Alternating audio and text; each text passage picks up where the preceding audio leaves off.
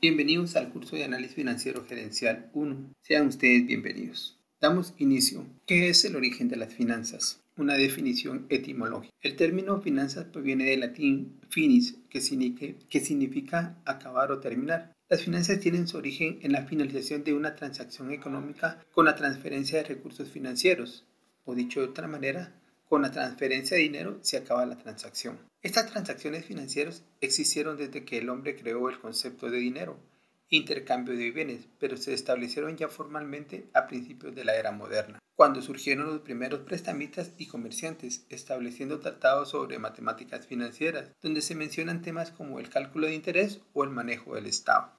Una definición conceptual. Las finanzas son una rama de la administración que trata el tema relacionado con la obtención y gestión del dinero, recursos o capital por parte de una persona o empresa.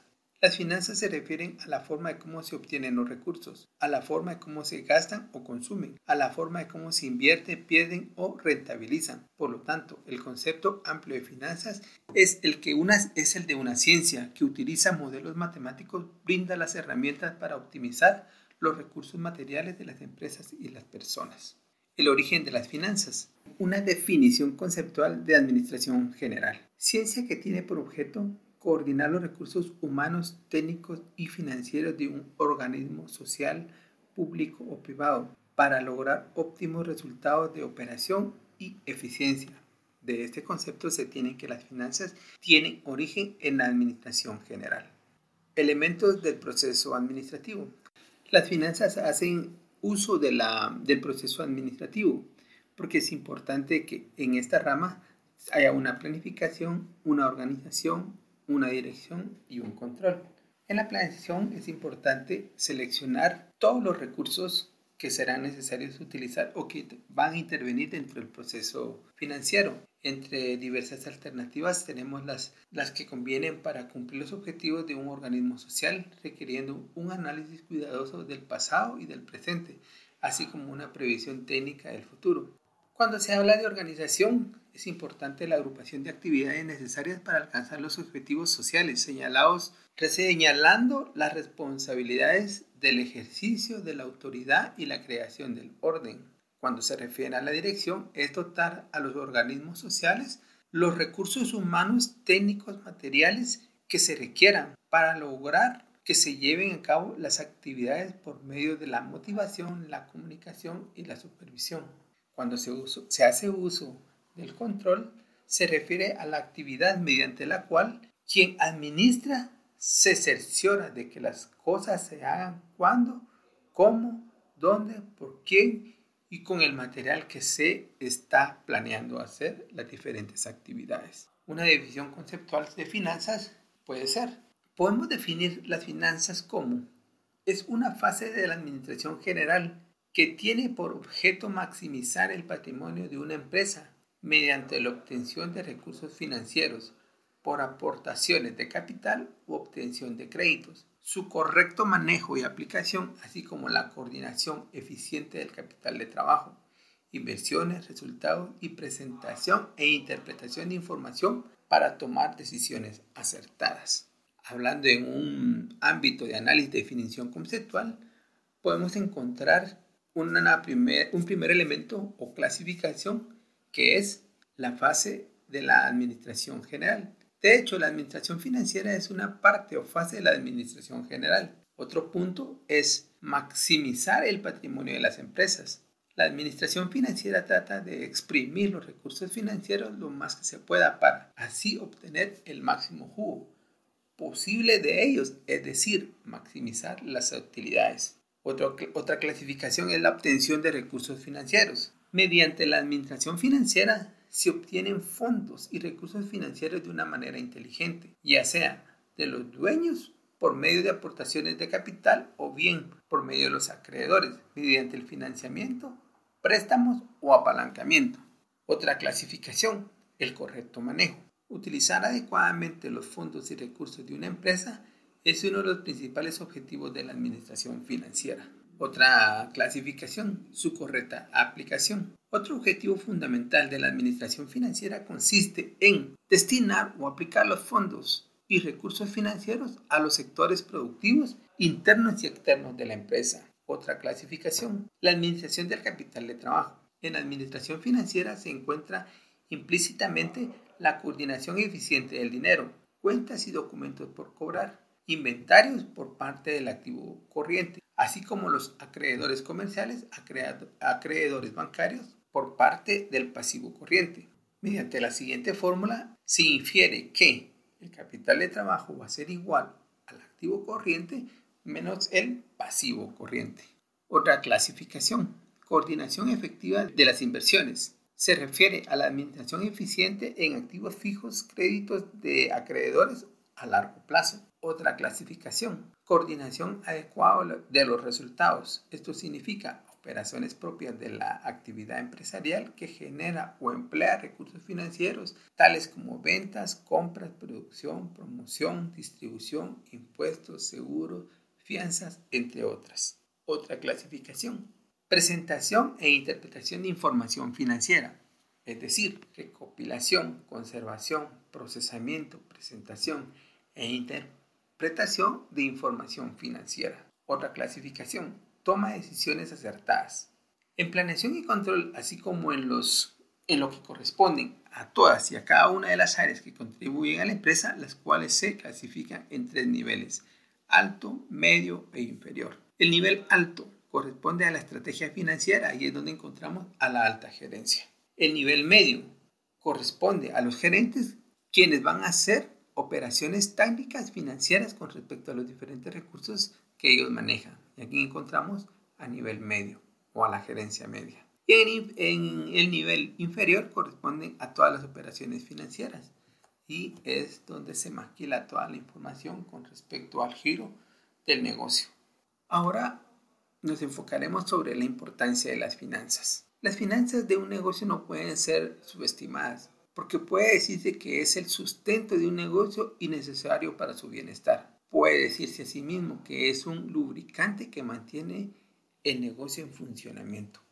Un ejemplo, si usted tiene una pequeña, mediana o gran empresa, siempre necesitará del buen manejo de las finanzas desde el inicio de la empresa, la adquisición de los activos, hasta emplear al personal que necesitará del buen manejo de las finanzas. He ahí la importancia de esta rama. Las finanzas son aún más importantes en una empresa, ya que éstas ayudan a la toma de decisiones. En primer lugar, tenemos las decisiones de inversión, que se van a referir al modo del empleo del dinero obtenido para que la misma se invierta en recursos que puedan resultar productivos para el desarrollo de la empresa.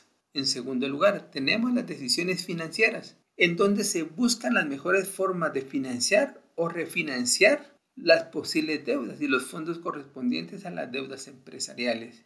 Y en tercer lugar tenemos las decisiones financieras, que son las que comprendan decisiones acerca de los dividendos y que generalmente se encuentran vinculadas a la política de la empresa empleada para el financiamiento. Ahora comentemos algo sobre el rol del administrador financiero.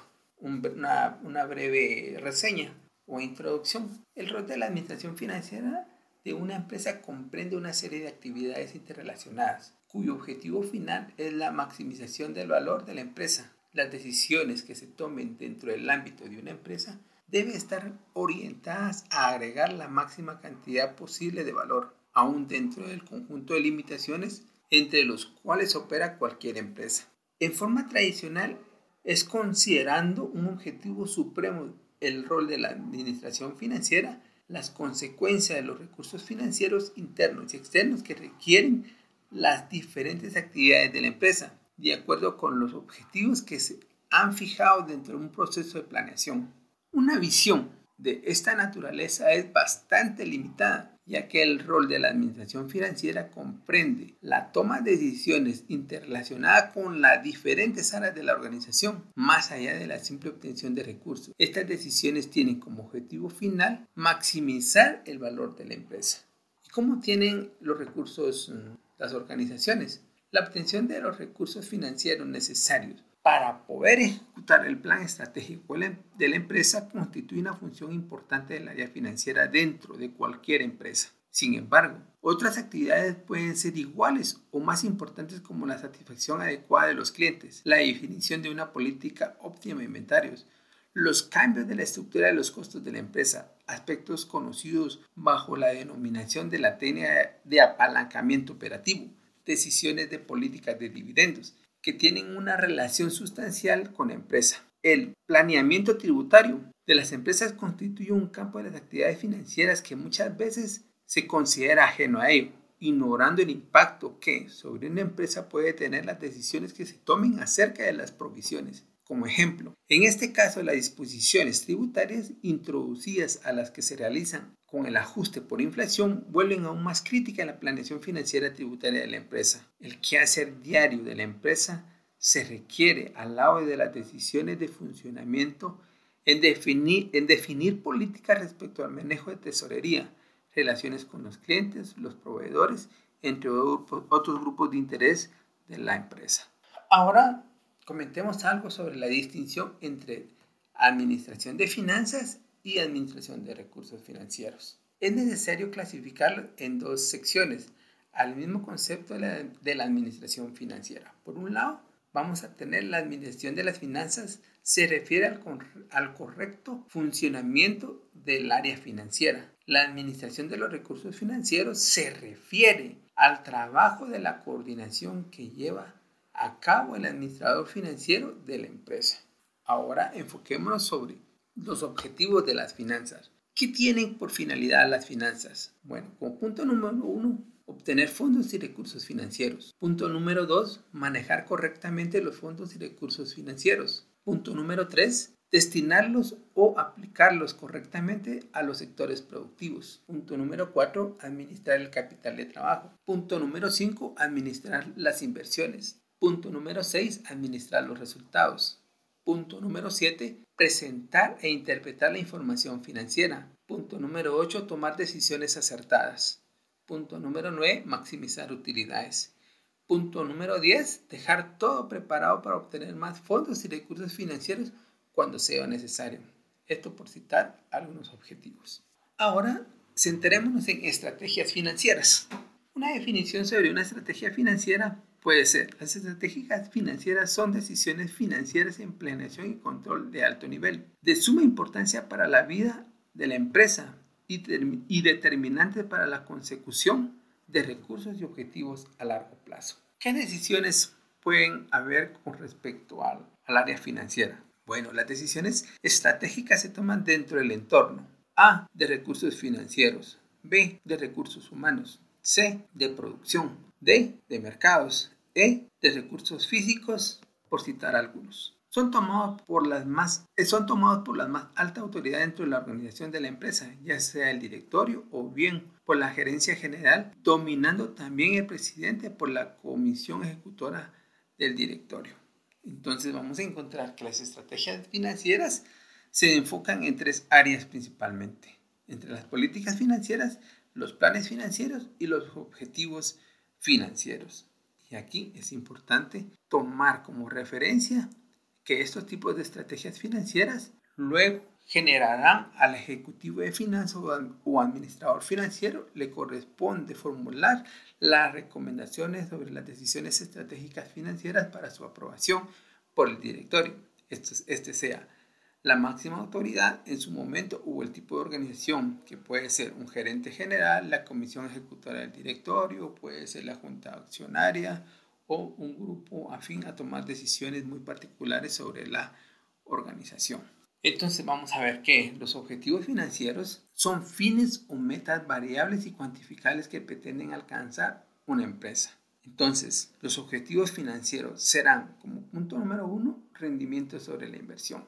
Punto número dos, índice de endeudamiento total y apalancamiento financiero. Punto número tres, relación de capital de trabajo. Punto número cuatro, relación del pasivo a plazo mayor de un año respectivo al activo fijo. Punto número 5, existencia de caja y bancos con relación al volumen de ingresos. Punto número 7, rotación de cuentas por cobrar.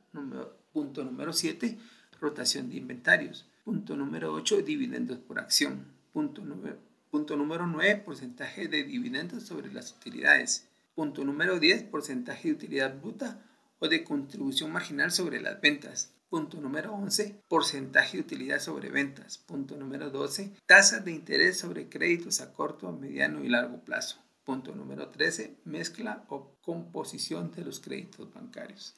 Ahora, centremos sobre algunas políticas financieras.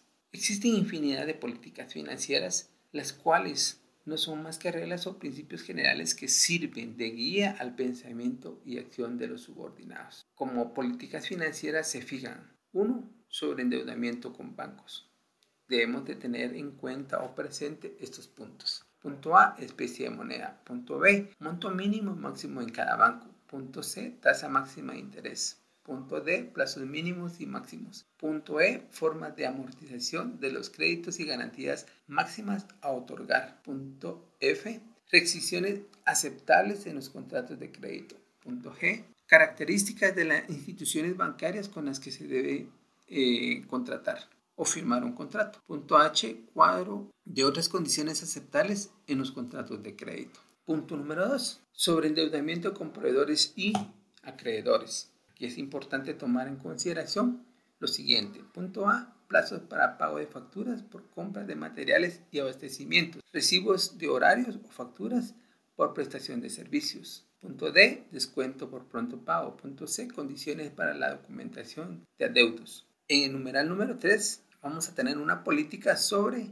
pagos de impuestos. Debemos tener presente como puntos de referencia el punto A, pagos dentro de términos normales. B, pagos diferidos. C, pagos anticipados. Una política sobre financiamiento y adquisición de activos pueden ser punto A, negociación de plazos con proveedores. Punto B, negociación de créditos bancarios a tasas especiales otorgadas a los organismos promotores de exportación de los países de origen, en los casos de importación de equipo.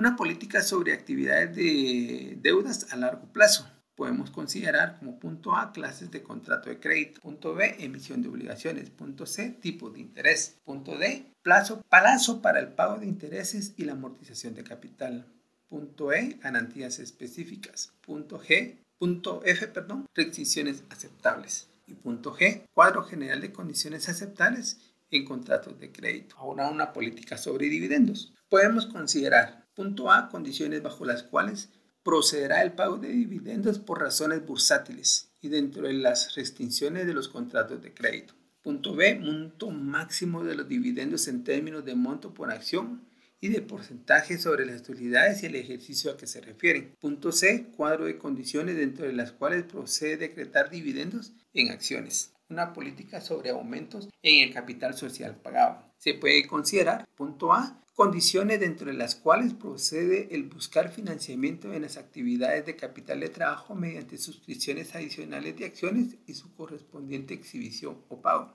Punto B, formas de buscar la suscripción de las acciones Punto C. Condiciones de satisfacer en los casos de acciones cotizadas en las bolsas y cuya emisión para ofertar al público deba ser aprobada por Comisión Nacional de Empresas y Valores. Punto D. Circunstancias en las que procede la fijación de precios de una prima sobre el valor de las nuevas acciones. Una política sobre existencia de caja y bancos. Se puede considerar, punto A, establecimiento de normas para el manejo de protección de las existencias en efectivo y para los depósitos en una cuenta bancaria y el retiro de los fondos. Punto B, normas para la operación con los bancos con los que se debe de mantener una relación comercial en relación empresa-banco. Punto C, determinación de los servicios que deberán requerir los bancos y normas para llegar a, para llegar a acuerdos sobre los saldos compensatorios que deba mantenerse en cada uno de ellos.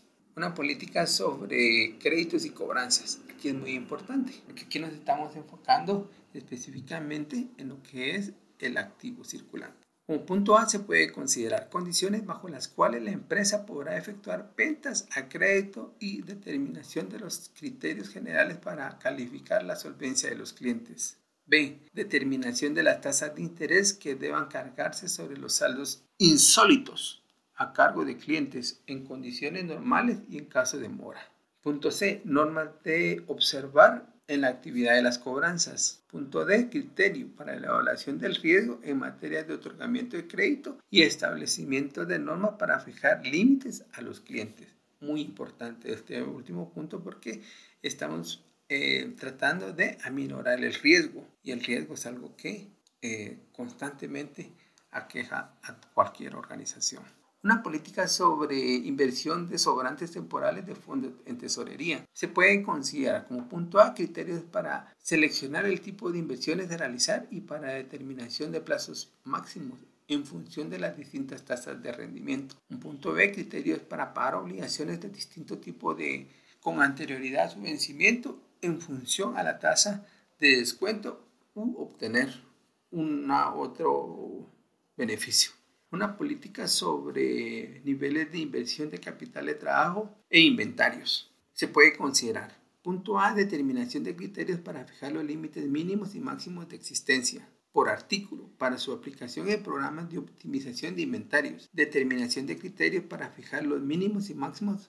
por pedido y concretar las frecuencias de entrega. Punto C. Condiciones bajo las cuales procede efectuar compras en exceso en los límites normales. Punto D. Condiciones bajo las cuales deben suspenderse las compras, aun cuando las existencias se encuentren bajo niveles mínimos. Punto E. Condiciones en las que procede a adquirir mercaderías en consignación. Punto F. Criterios para decidir la conveniencia de sustituir determinados artículos por otros de diferentes características y precios, así como para sustituir compras e importaciones por compras de importación, por compra por compra de proveedores nacionales o viceversa.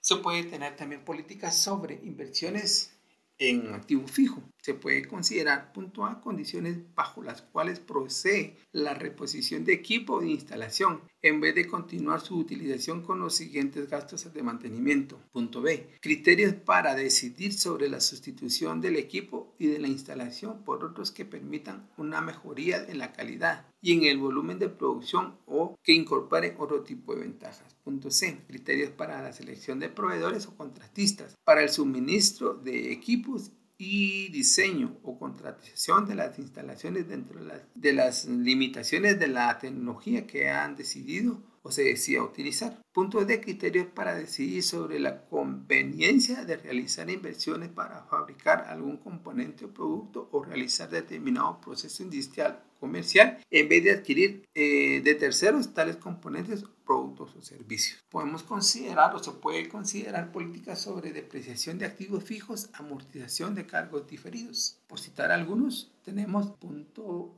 a. Determinar o de determinación de métodos a seguir para la depreciación, amortización, tasas a aplicar, criterios para obtener entre aplicar métodos y tasas aceptables para efectos fiscales o para aplicar métodos y tasas técnicamente más aconsejables, así como para apoyar más métodos de depreciación acelerada. Criterio para determinar, punto B, criterio para determinar las bases que se utilizan para calcular y cargar la depreciación de los costos de fabricación y los costos de operación. Podemos definir una política o se puede definir una política sobre la actualización de valor de los activos fijos. Por citar algunos, el punto A, criterios para identificar la información que debe registrarse en las comunicaciones al personal, los miembros de la dirección, de los consejos de administración, de los accionistas, de los banqueros, los acreedores, de las autoridades gubernamentales y del público en general. Punto B, criterios para determinar el grado en que la información financiera o no financiera pero que pueda afectar de alguna manera la posición financiera de la empresa en las comunicaciones de los distintos grupos de personas o entidades interesadas en la empresa. Deba o no ser explícita y breve o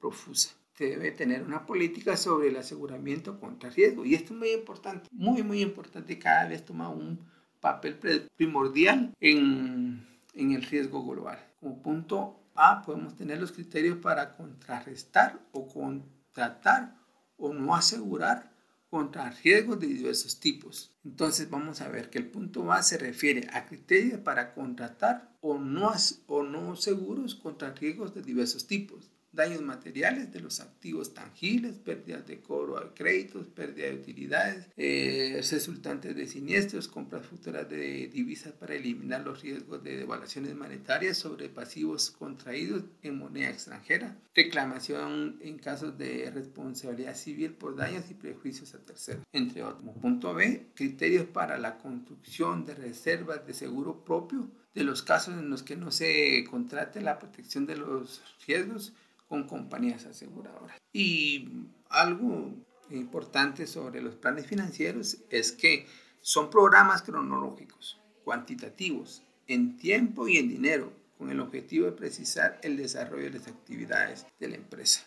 adentrémonos un poco sobre la intimidad organizacional. Organización de la función de la administración financiera. Si al transitar por el camino de los negocios te conducen a la manufactura, la mercadotecnia, las finanzas o la contabilidad, es fundamental que se considere con responsabilidad el rol que desempeña la administración financiera en las operaciones de la empresa. Como responsable principal de una de las áreas funcionales de la empresa es el director financiero o el presidente de finanzas o vicepresidente de finanzas por lo general. Ellos reportan directamente al director o presidente. En las, en las, corporaciones, las operaciones financieras dirigidas por el director financiero serán eh, de dos caminos. Uno por las funciones del tesorero y la otra por las funciones del contralor. Entonces, teniendo como una organización o un organigrama, mejor dicho, tenemos la máxima autoridad dentro de una organización que es el Consejo de Directores, o el Consejo de Accionistas. Seguidamente está el presidente corporativo. Si en su figura no existe, vamos a tomar al gerente general.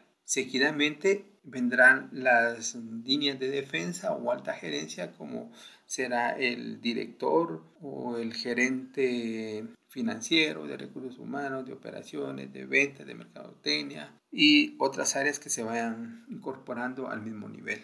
Seguidamente de ellos y específicamente adentrándonos bajo la dirección financiera, vamos a encontrar dos figuras importantes, que es el contador y el tesorero. Veamos algunos aspectos o relaciones que ven cada una de estas dos figuras. Para el caso del contador, eh, las funciones principales serán la contabilidad de costos, la administración de costos, procesamiento de datos, libros principales y auxiliares de contabilidad, reportes al gobierno, control interno, preparación de estados financieros, preparación de presupuestos, preparación de proyecciones o todo lo que esté relacionado con ciertos pronósticos. Para el caso del tesorero, el tesorero tendrá asignadas actividades como la elaboración del presupuesto capital, la administración del efectivo, las relaciones bancarias y comerciales de inversión, la administración del crédito, el desembolso de dividendos, planeación y análisis financiero, relaciones de inversionistas, administración de pensiones, administración de riesgos de seguros, planeación y análisis fiscal.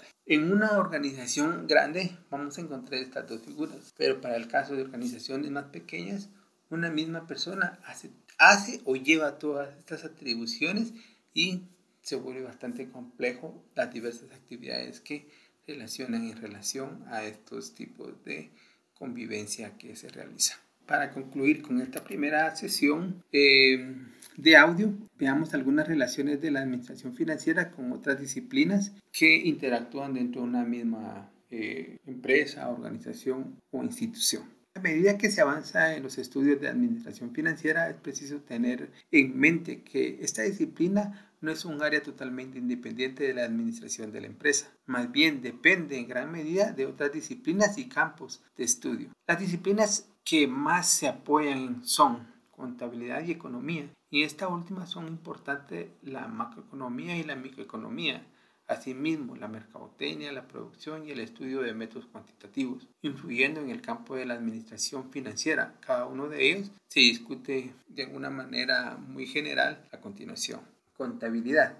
Los gerentes de finanzas desempeñan el papel de, de administrar los activos financieros y reales de una empresa y de asegurar el financiamiento necesario para apoyar a estos activos. Los contadores son quienes mantienen las puntuaciones. Muchas veces los gerentes de finanzas consultan los datos contables como auxiliares en la toma de decisiones. Por lo general, los contadores de una empresa son los responsables de desarrollar informes y mediciones de finanzas que ayudan a los gerentes a evaluar el desempeño previo y la futura decisión de una empresa, además de cumplir con ciertas obligaciones legales como el pago de impuestos, el papel del contador incluye en el desarrollo de los estados financieros como el balance general, el estado de resultados y el flujo efectivo, por citar algunos. Entonces, la función principal de los gerentes de finanzas son los flujos de efectivo de una empresa, porque muchas veces determinan la factibilidad de cierta inversión y de decisiones financieras. El gerente de finanzas consulta los datos contables para decidir acerca de las inversiones a largo plazo, cuándo invertir las inversiones actuales de capital de trabajo, cómo tomar otras decisiones como por ejemplo determinar la estructura de capital más apropiado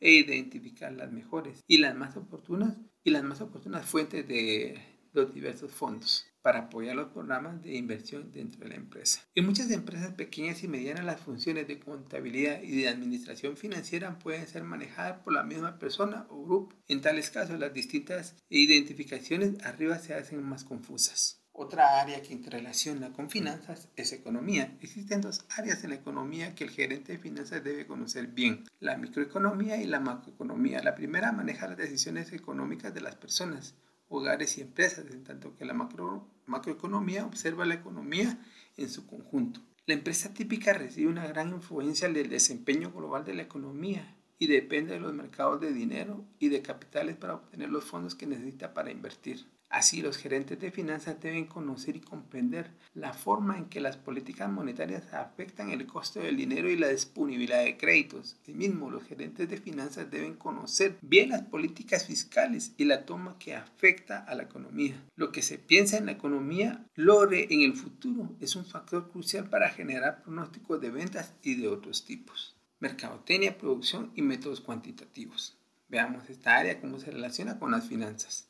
Entre la administración financiera y sus principales disciplinas como la mercadotecnia, la producción y los métodos cuantitativos tienen una relación indirecta en las decisiones eh, diarias fundamentales en la toma de finanzas de todo gerente. Entonces vamos a ver que en este caso el impacto con otras eh, disciplinas sobre la decisión financiera, por ejemplo, van a ser los gerentes de finanzas deberán considerar el impacto de desarrollo de nuevos productos y los planes de promoción que hace en el área de, mercado, de mercadotecnia, debido a que estos planes requieren erogaciones de capital y tendrán un impacto sobre los flujos de efectivos proyectados de la empresa. Del mismo modo, los cambios en el proceso de producción suponen erogaciones de capital que los gerentes de finanzas deberán evaluar y financiar. Y por último, las herramientas de análisis de desarrollos en el área de métodos cuantitativos generalmente son útiles para analizar los complejos problemas de administración financiera. Hemos llegado al final de este audio y cualquier información adicional la seguiremos reforzando en los siguientes módulos. Hasta pronto.